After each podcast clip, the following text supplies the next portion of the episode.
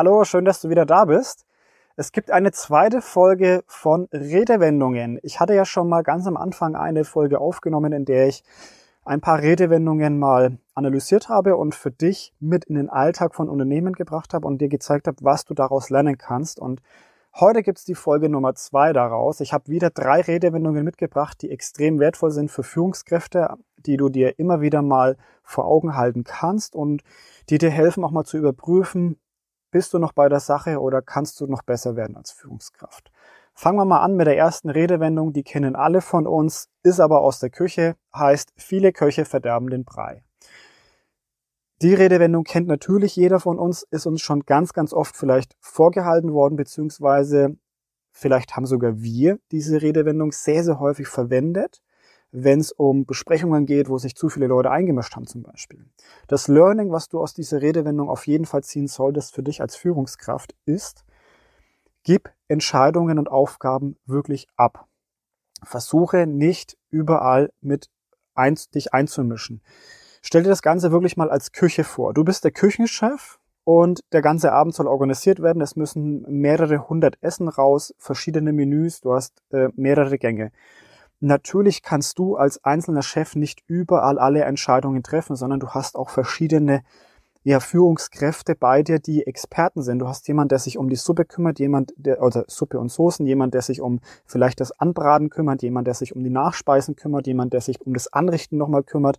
Und du als Chef musst einfach gucken, dass das komplette Team funktioniert. So, natürlich gibst du Hilfestellungen und probierst auch die ein oder andere Soße oder schaust überall mal drüber, aber du wirst nicht grundsätzlich das komplette Konzept jedes Mal überarbeiten. Das heißt, ähm, gib den Leuten auch den Spielraum, den sie brauchen. Derjenige, der die Soßen macht, der macht das gut. Du hast ihn eingestellt, weil er gute Soßen macht. Vertrau ihm da und probiere nicht immer dein eigenes Gewürz damit reinzumischen und deine Soße zu kreieren, sondern lass ihm seine Soße kreieren. Am Ende geht es darum, ob es den Gast auch schmeckt und ob das Gesamtziel erreicht wird. Und da musst du auch lernen, dich mal rauszunehmen. Von daher, viele Köche verderben den Brei ist tatsächlich auch in vielen Teams so. Nimmst dir zu Herzen, dass du dich nicht immer überall einmischt als Führungskraft. Ich weiß, es ist nicht immer leicht, aber es ist auf jeden Fall ein deutlicher Effekt und ein deutliches Zeichen an dein Team, wenn du das lernst. Nummer zwei. Wer anderen eine Grube gräbt, fällt selbst hinein. Ja, das ist auch ein klassisches Sprichwort oder eine klassische Redewendung, die wir alle kennen. Ist natürlich mit stark negativen Gefühlen behaftet, heißt, es geht häufig um Neid oder ja, dass man jemanden etwas nicht anerkennt und dass man bewusst sich unfair verhält oder auch böswillige Unterstellungen macht oder vielleicht sogar auch bewusst provoziert. Auch das passiert tagtäglich in Unternehmen, egal auf welcher Ebene. Also auch zwischen Führungskräften und auf höheren Ebenen passiert sowas. Manchmal sehr, sehr fein nuanciert, aber auf jeden Fall passiert's. Warum ist das jetzt eine Redewendung, die dir im Alltag helfen soll, eine bessere Führungskraft zu werden? Ganz klar. Es muss dir einfach klar sein, wenn du dich damit beschäftigst, anderen etwas Böses zu wollen, äh, irgendwie jemanden etwas reinzudrücken im Unternehmen, dann würde es zwangsläufig immer auf dich zurückfallen. Entweder, weil dein Umfeld eben auch bemerkt, dass du dich gerade unfair verhältst, weil du zum Beispiel auch drüber sprichst oder weil die Leute das auch sehen, oder weil dieses Verhalten bei deinem Vorgesetzten oder anderen Führungskräften auch wieder nicht ankommt und du damit dein Vertrauen verspielst, weil du ja sonst so nicht bist. Und die Leute das aber bemerken und das auch nicht wertschätzen wollen, beziehungsweise nicht akzeptieren wollen und dir da eben dein Vertrauen entziehen, beziehungsweise dir nicht mehr vertrauen können. Von daher versuche niemals anderen eine Grube zu graben. Du fällst auf jeden Fall selbst hinein auf der einen oder anderen Art. Gibt da zig Beispiele. Ich glaube, wenn du dich umhörst oder mal bewusst wirklich siehst, was passiert, wenn, wenn solche Konflikte in Unternehmen auftreten, wenn solche Machtspielchen auch auftreten. Es ist nie gut äh, für beide Parteien. Derjenige, der die Grube gräbt, der ja, fällt immer selbst hinein. Kommen wir zum letzten Sprichwort. Das ist ganz, ganz wichtig für Führungskräfte. Vor allem, wenn man ein gutes und starkes Team bauen möchte und wenn man auch ein Vertrauen von seinem Team haben möchte. Uns ist sehr wichtig, dass die Teams effizient sind. Aber was wir vergessen ist, welche Arbeit häufig geleistet wird. Das Sprichwort heißt, Kleinvieh macht auch Mist.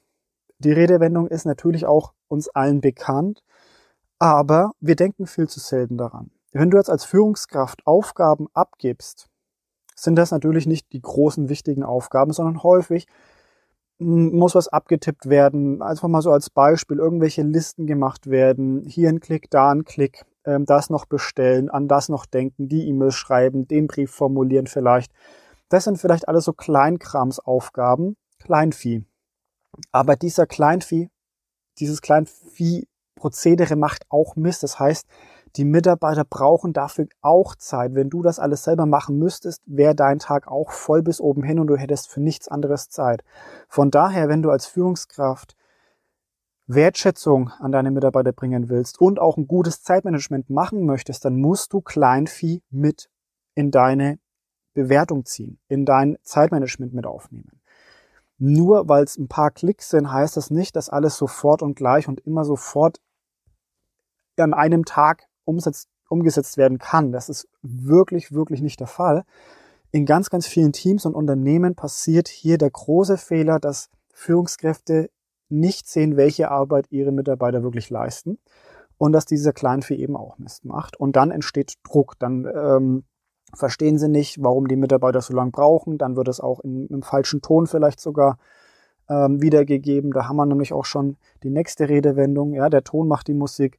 Und ja, dann entsteht natürlich ein, ja, ein Konflikt im Team oder auch kein Vertrauen zur Führungskraft und du wirst es immer schwerer haben, deine Ziele zu erreichen, vor allem dein Team auch zu guter Performance zu bringen.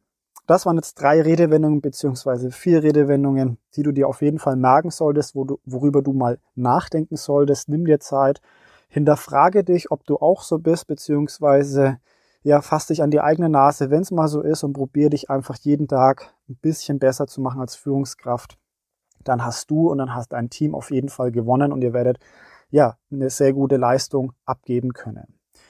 Ich wünsche dir viel Spaß bei den nächsten Folgen. Hör einfach rein.